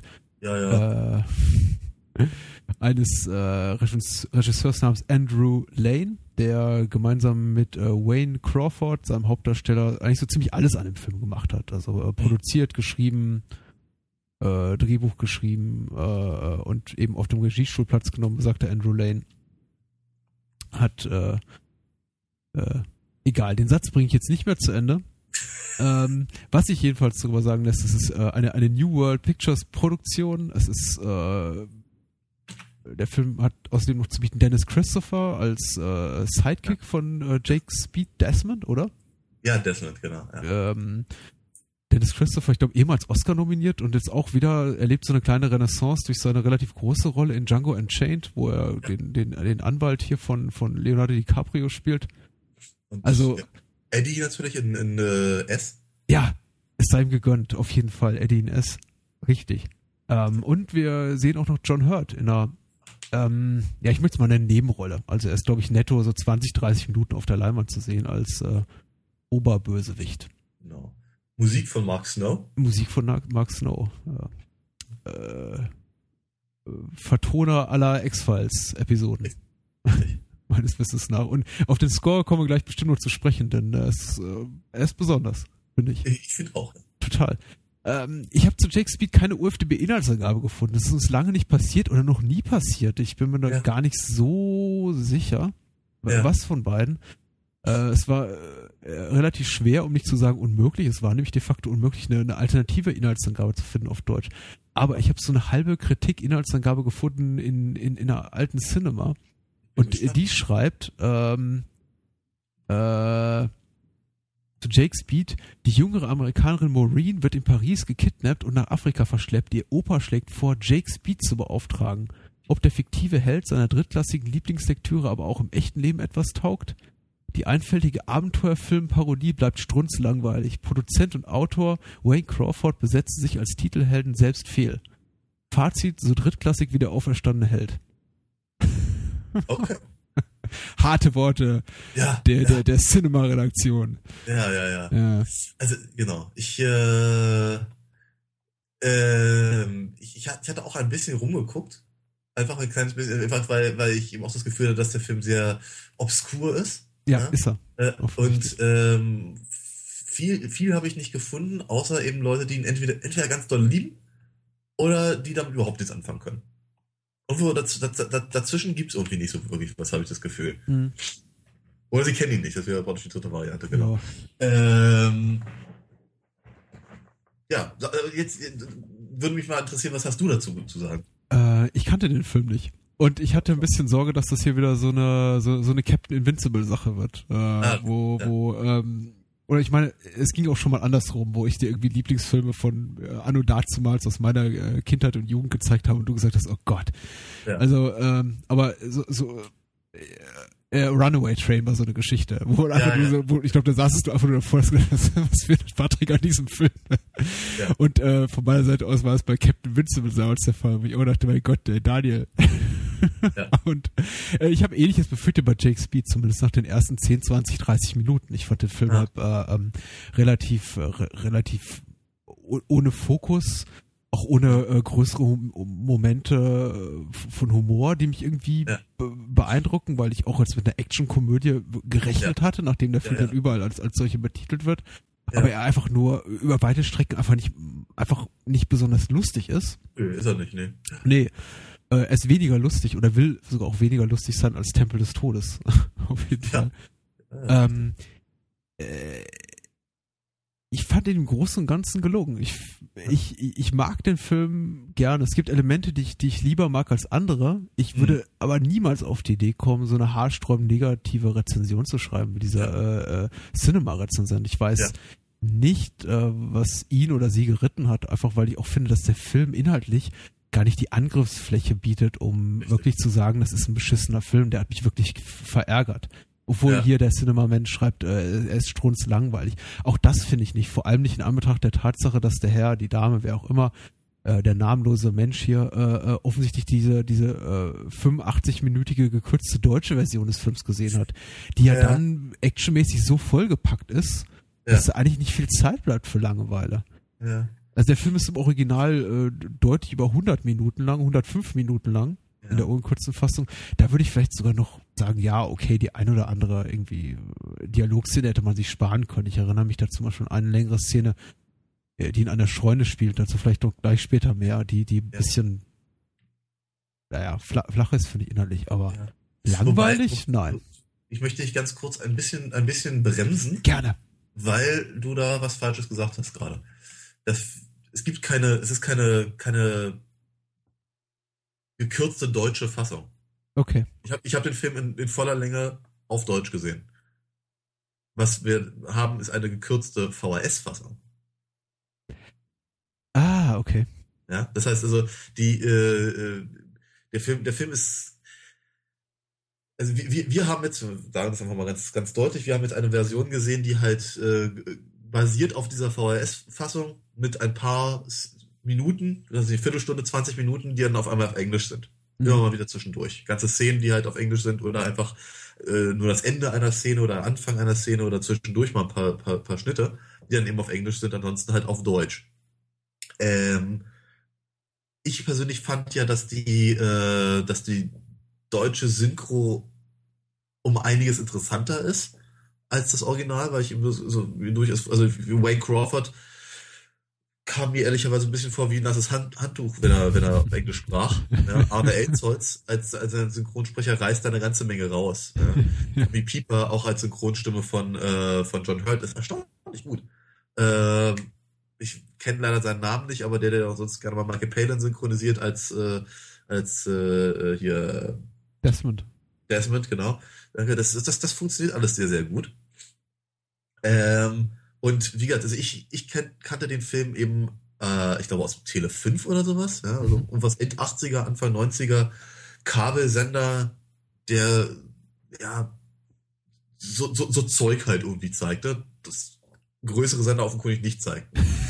äh, ja, und äh, da habe ich eben diese, die, die, die also ist, ist, jetzt in dem, was wir gesehen haben, war nicht eine einzige Szene, die ich nicht gekannt hätte. Mhm. Ja. Von, von daher haben sie offenkundig aus welchen Gründen auch immer das Ding auf, auf 85 Minuten runtergekürzt für die äh, für die äh, VHS-Veröffentlichung. Ja, wir hatten, wir hatten uns kurz da im Vorfeld drüber unterhalten und ich hatte ja irgendwie ein bisschen, ein bisschen auch im Scherz äh, gemeint, naja, vielleicht wollten sie es irgendwie auf, vielleicht hatten sie nun 90 Minuten VHS-Tapes irgendwie in einem Produktionssaal liegen und dachten, okay, wir müssen das straffen und äh, damit es halt ja. irgendwie auf dieses Tape passt. Und ich ja. bin bis zu einem gewissen Punkt auch tatsächlich fast schon dieser also diese Überzeugung, also dieser Gedanke hat sich fast schon bestätigt, als ich den Film gesehen habe und eben der, der immer zwischen Deutsch und Englisch springt in dieser Bootleg-Version, die wir geguckt haben. Äh, aber da, dann gegen Ende plötzlich gibt es eben re relativ viele Action-Momente, also vor allem die, wo, wo auch äh, Gewalt gezeigt wird, die plötzlich fehlen in der deutschen Fassung. Also irgendwie John Hurt wenn ich mir das wegdenke, was John Hurt, äh, also all, all die englischsprachigen Momente, diese eigentlich deutschsprachigen, was wir gesehen haben, äh, mit, mit John Hurt, dann bringt er eigentlich im Film niemanden sichtbar um. Ja. Das wird irgendwie alles nur angedeutet. Und äh, es, es gibt zum Beispiel eine sehr, sehr fiese Szene gegen Ende des Films, wo jemand irgendwie zerfetzt wird. Also man sieht das nur, man, man kann sich vorstellen, das passiert im Off, ja. aber dann irgendwie in, in seine Einzelteile, Gliedmaßen zerlegt in einer Löwen, Löwengrube landet ja. und man dann auch später ja. die Löwengrube sieht, deren Wände mit Blut beschmiert sind und Löwen kämpfen um die Einzelteile dieses Menschen. Ja. es ist, es ist, es ist, naja, nicht kinderfreundlich, aber ähm, äh, Heranwachsende können sich das angucken. So, so, wie ja. so brutal, wie ich es umschreibe, ist es nicht. Aber all das fehlt offensichtlich in der deutschen Fassung. Ja, ja. Also doch irgendwie ja, also, auch ein bisschen Gewaltzensur hier an der Stelle. Ja, also zumindest, zumindest fehlt es halt in der, wie gerade schon erwähnten, äh, VHS-Fassung. Ja. ja. Äh, seltsam, ganz, ganz eigenartig. Aber ähm, vielleicht, vielleicht wollen, also zur, zur Ehrenrettung des Films. Also ich, ich habe ich hab einen ich, ich glaube tatsächlich, dass die, dass das ein, ein, ein großes Problem in der Wahrnehmung des Films, wenn er denn überhaupt wahrgenommen wurde oder mhm. wird, ja, äh, gerade in diesem, in diesem, in dieser Fehlbelegung der, der, der Action, Abenteuer, Comedy, Geschichte irgendwie liegt. Ja, ich habe hier, ich habe hier ein, ich habe ein, hab ein Plakat gefunden online mit ähm, John Hurt, der, der durch einen, durch einen Roman von Jake Speed durchschießt.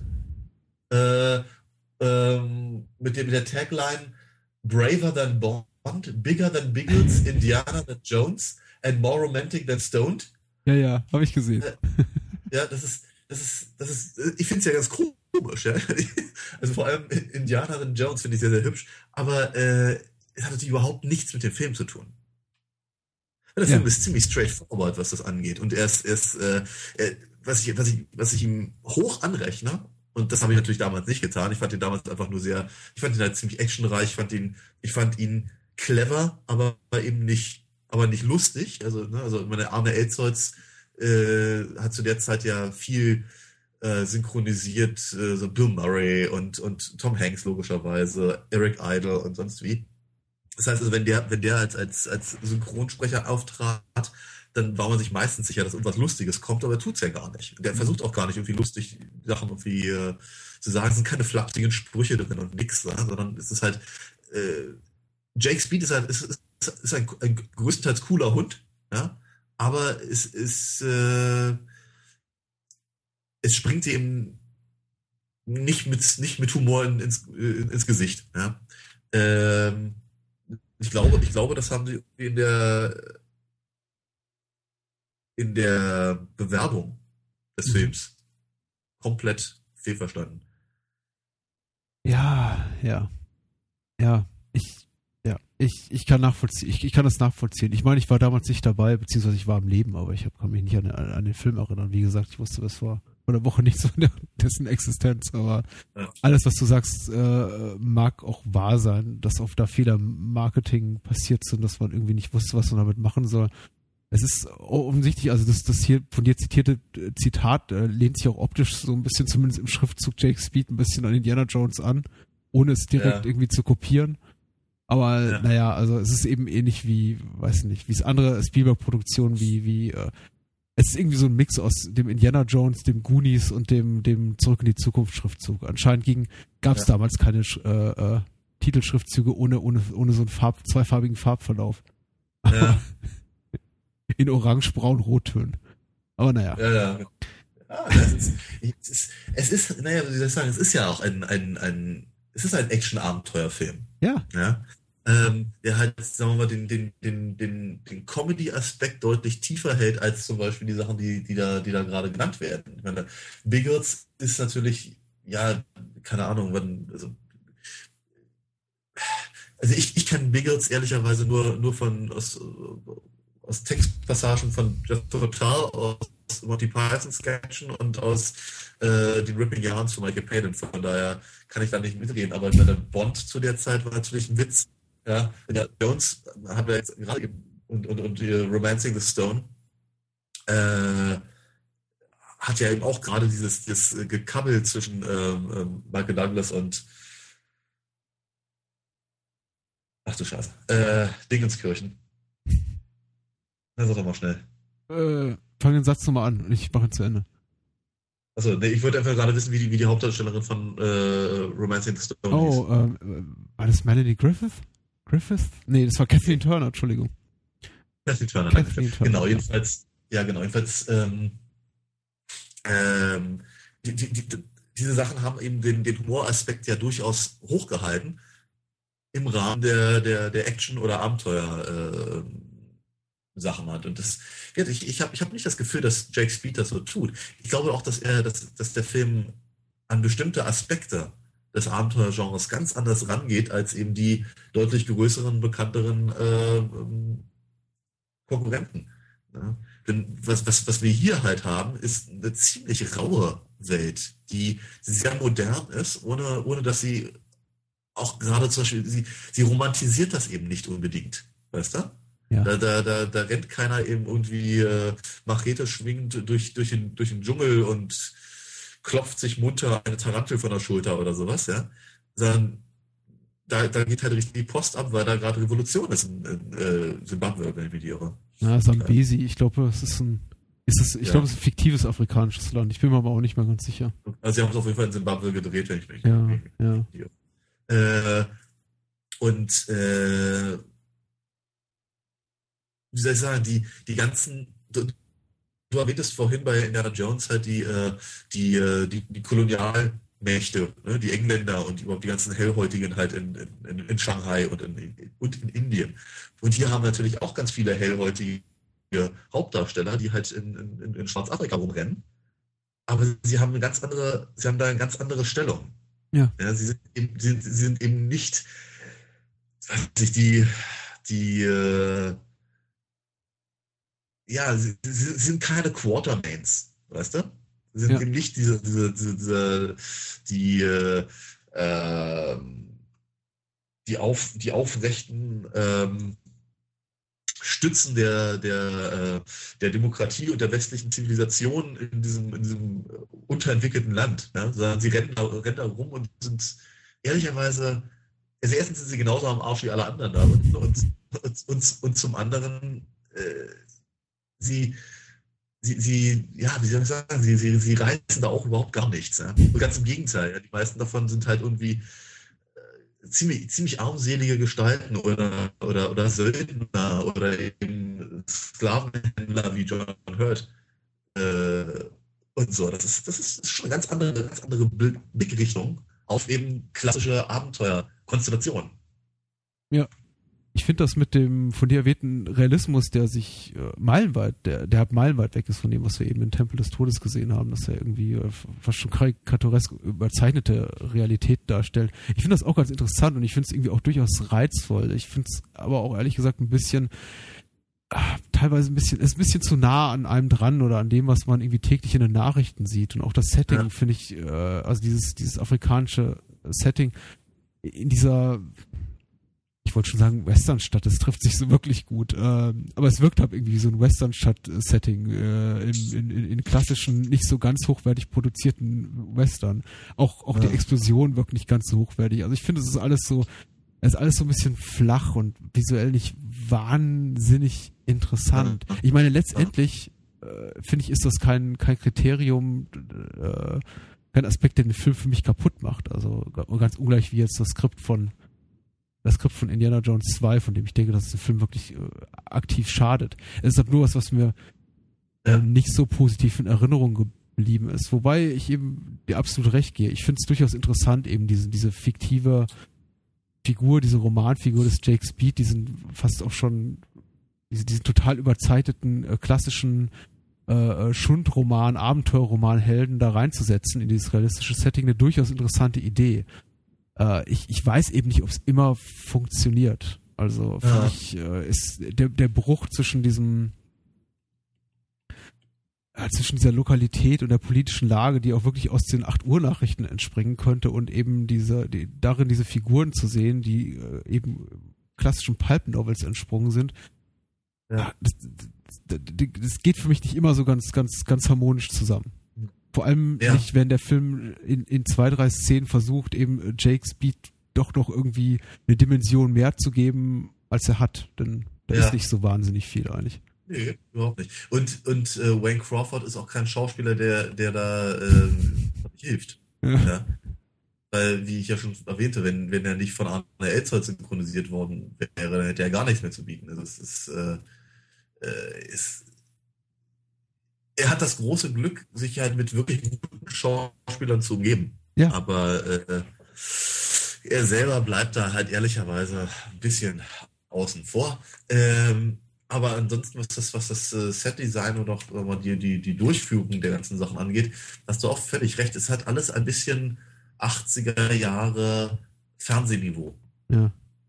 Ja. Und äh, also, wie soll ich sagen, für eine, für eine Folge von Airwolf wäre das ganz hervorragend. Und äh, da, da ist natürlich an, an, an dieser Stelle passt natürlich auch dann wieder der, der, der Score von, eben, von Mark Snow eben wieder, wieder rein. Mhm. Weil er eben auch klingt wie, naja, es ist ein, ein echt, echtes Kind seiner Zeit irgendwie auf eine, auf eine, auf eine Weise. Ich, ich mag, ich, ich, ich finde den Soundtrack wirklich ganz, ganz, ganz charmant. Ich mag ihn gerne. Äh, aber das hätte nicht zehn Jahre vorher und nicht zehn Jahre später funktioniert. Absolut. Ja, was mir dem Score nicht oder, oder Mark Snow nicht vorwerfen kann. Ich muss auch sagen, ich habe mich ein bisschen verliebt in den Score. Ich fand äh, äh, äh, es ist eigentlich immer nur. Bitte? Ich sagte, ich leihe ihn dir aus bei nächster Gelegenheit. Oh ja, sehr gerne. Ich habe ich hab mich eben gefragt, ob ich ihn jemals noch äh, gerne hören würde, äh, losgelöst von den Bildern, die ich da, da sehe auf dem Bildschirm. Aber äh, obwohl er eigentlich immer nur dieselben zwei, drei Themes äh, variiert, ist, ist eigentlich sehr charmant und wird, wird nicht langweilig. Ich meine, charmant ist das richtige Wort. Das ist auch irgendwie. Ich, ich, und ich, und ich, ähm, ich benutze es jetzt nicht in, in, in so einem verschleierten negativen Kontext, dass ich eigentlich sagen will, äh, langweilig, doof, aber, mein, aber, aber irgendwie ganz süß. Nee, es ist wirklich, wirklich be- äh, äh, charmant im Sinne von bezaubernd. Also ich fand ihn, Ja. ihn, ihn, ihn wirklich ganz schön und irgendwie auch so, so ein Stück irgendwie 80, musikalische 80er Jahre Wohligkeit, genau wie du sagst. Und irgendwie der, der, der, der Score gehört so knallhart ins Jahr 1986 wie, wie so, wie, wie ansonsten nur die Frisur von Jake Speed. Also das ist, das passt alles. Ähm, ich glaube, es ist noch nicht mal der erste Film mit dem Score von Mark Snow, über den wir gesprochen haben, aber äh, nun ja. Ich erinnere mich nicht mehr, was, was, was der Herr sonst so geleistet hat. Äh, Außer den auch- X-Files. Ja, genau, das ist natürlich das, was mir auch gesagt sofort einfällt. Aber er hat, hat wohl viel gemacht für, für Fernsehserien, Love Boat und Starsky and Hutch lese ich hier, TJ Hooker. Also das ist natürlich, also ja, wie ich sagen, ich glaube, dass das halt genau dieser, äh, ja, das ist einfach da auf der Ebene halt funktioniert. Ja.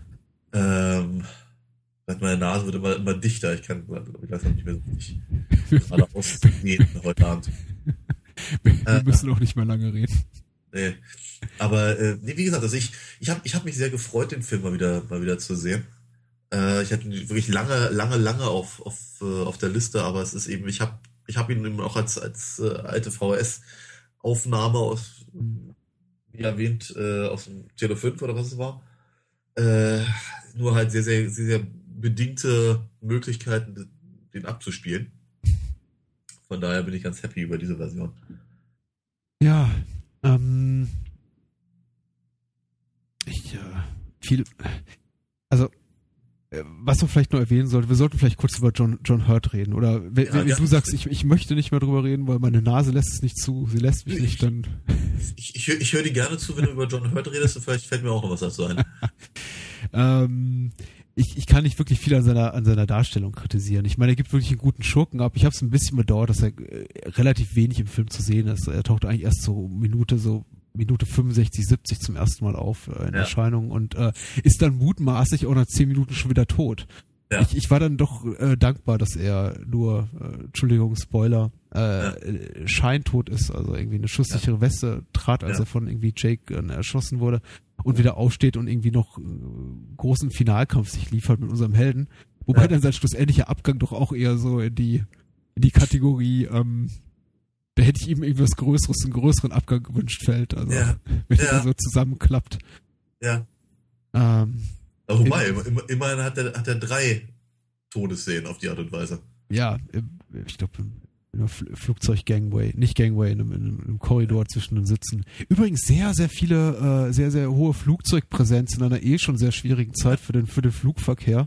Nicht nur sturmbedingt, sondern auch durch den Crash der A320. Also dafür haben wir uns verhältnismäßig viele, äh, ja, Flugzeugmomente jetzt angeguckt, filmischerweise in letzter Zeit. Ähm, äh, merkwürdig.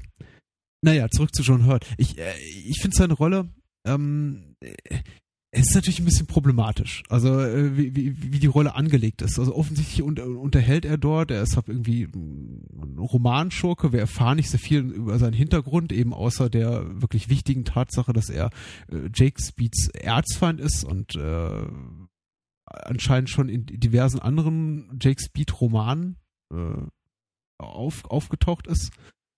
Äh, was so ein bisschen fragwürdig ist in seiner Figurenzeit, ist, dass er sich offenbar in so, in so seinem kleinen Schurken-Imperium bewegt, das irgendwie nur aus Henchmen besteht, denen er irgendwie doch irgendwie romantisch zugetan ist, um es mal ganz diplomatisch auszudrücken. Und ich habe mich eine Zeit lang gefragt, ob das an der sehr, an der, an der sehr, an dieser sehr, äh, wie soll ich das irgendwie politisch korrekt umschreiben, irgendwie tuntig überzeichneten äh, Synchronisation vielleicht liegt, in dem, in der deutschen Fassung spricht zum Beispiel sein Bruder, äh, Daniel, hilf mir auf die Sprünge, wie heißt denn der, der, der Bruder von, von Sid, also John Hurt? Äh, Maurice. Maurice, äh, sehr affektiert, ja. das mal irgendwie ja. höflich ausdrücken, aber irgendwie auch diese, dieser, dieser lockenköpfige Henchman ist äh, ja. Sowohl sein Bruder als auch Sid selber irgendwie anscheinend doch sehr, sehr zugetan. Also ich, ich weiß nicht, wie ich es besser ausdrücken soll. Also man hat das Gefühl, er ist eigentlich mit dem, mit den meisten seiner, seiner Schergen, die sich um ihn rum befinden, schon mal in der Kiste gewesen. Ja, mit Ausnahme vielleicht seines Bruders. Ja. Wo, wobei ich, ja. also, Sid ist so ein Schleimbolzen, das, das würde ich ihm vermutlich nicht mal äh, absprechen wollen, nicht wahr? Aber ähm, ja, durchaus, durchaus richtig. Und meine Frauen mag er jetzt offenkundig auch nicht so sehr, einfach so prinzipiell, ja. Ja. Also ist vielleicht was dran, ja. Ja, es ist was dran. Ich habe mich eben gefragt, ob ich das, äh, ob ich mir die Mühe machen soll, das irgendwie zu bewerten oder äh, ob ich es einfach abtun soll, als naja, das ist irgendwie halt einfach so. Ich finde es grundsätzlich immer schwierig, über sowas zu sprechen, weil man sich eben auch nicht immer ganz sicher sein kann. Wir hatten das Thema vorhin schon mal Indie. Wie schlau sind eigentlich die Filmemacher dahinter? Irgendwie machen ja. die das quasi so mit einem Augenzwinkern, mit einem wissenden, äh, zwinkernden Auge, das sagt, ja, hier, wir, wir, wir äh, bedient quasi nur die Klischees, die eben von dieser Art von, von Setting erwartet und wir reden hier eben über, über, über Pulp Novels und äh, wir haben hier einen total äh, überzeichnet, überhöhten, äh, maskuline Heldenfigur und der müssen wir jetzt eben so eine äh, eher, eher, eher, eher weich gebürstete Schurkenfigur entgegensetzen, wobei ich meine, weich ist der ja nicht, das ist ja kein Softie, aber er ist, ist eben aber das ist genau, ich glaube, ich glaube, das ist vielleicht das, das Interessante an, an, an Sid. Vielleicht auch einfach das, was, äh, was John Hurt immer auch interessant gemacht hat aus der Figur. Ja, mhm. weil er eben natürlich, du sagst es ganz richtig, er ist halt das, das, das komplette Gegenstück von, von, von, von Jake, ja. Der halt, äh, Jake hat irgendwie nur das eine Hemd, die eine Hose und die eine Weste und der hat den ganzen, ganzen Film über an. Und, äh, äh, und Sid rennt die ganze Zeit im Abendanzug rum. das ist halt schon der, ja, der äh, Jake hat dieses, dieses komische Vogelnest auf dem Kopf und, äh, und, und, und, und, Sid, äh, bei dem sitzt kein Barthaar krumm. Ja? Das ist, das ist schon, das ist halt dieser, dieser, dieser Gegensatz äh, vom, vom, vom Guten und vom Bösen, logischerweise. Und äh, ja, ich meine, da ist, da ist dann eben auch die, äh, vielleicht auch wirklich die logische Konsequenz, dass, dass er äh, eben nicht das nicht dem maskulinen äh, Helden-Image halt entspricht, dass das, das Jake dann äh, verkörpert. Äh, wobei ich eben ehrlicherweise eher das Gefühl habe, dass es vielleicht auch ein bisschen was mit Kultur zu tun haben sollte. Also auch gerade was, was Maurice angeht. Ja.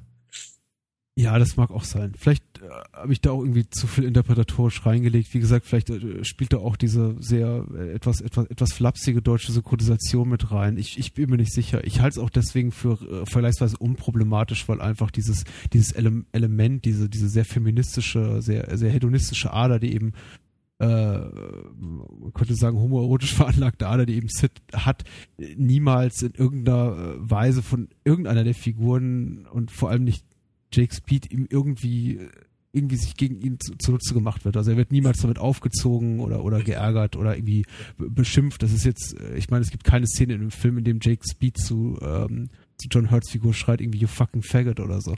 Ja, äh, ja. In dem Moment wäre es dann tatsächlich ein Problem. Da würde ich ja. sagen, okay, äh, da, da, da geht meine, da geht meine, mein, mein, mein Wohlwollen dem Film gegenüber dahin.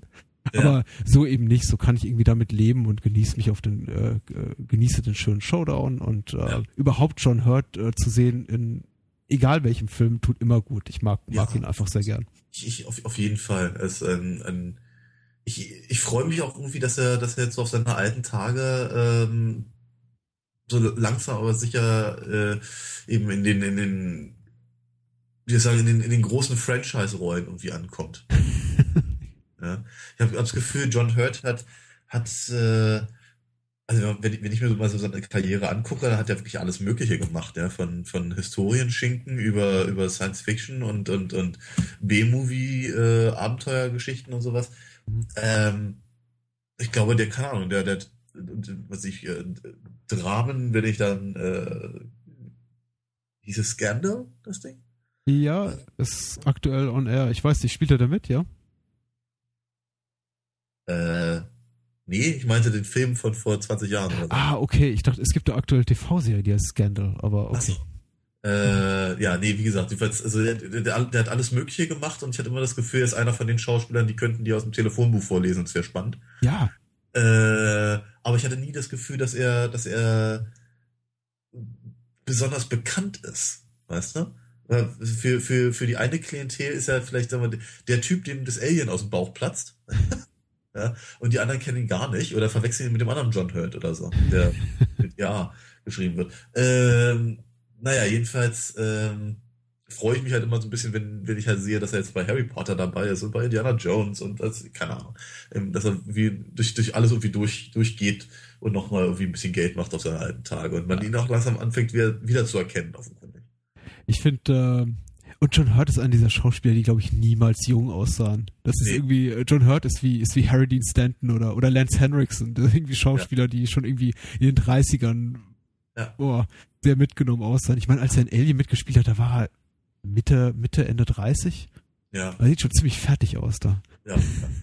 Lustigerweise war Harry Dean Stanton ja auch in Alien. Ja, ja stimmt. Aber äh, hast du äh, mal Sinful Davy gesehen?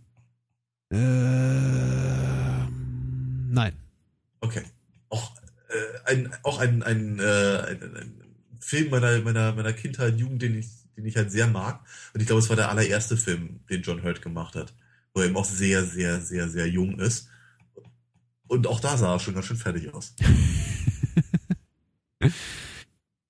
Ach, na gut. Ähm, ja, ich, äh, ich, ich bin echt dankbar für die Empfehlung. Also ich freue mich, freue mich über die Empfehlung. Jake Speed würde ich absolut weiterempfehlen, dem, den, den Cinema-Redakteur der Lügenstrafen. Ich finde den überhaupt nicht langweilig. Weilisch. Weilig.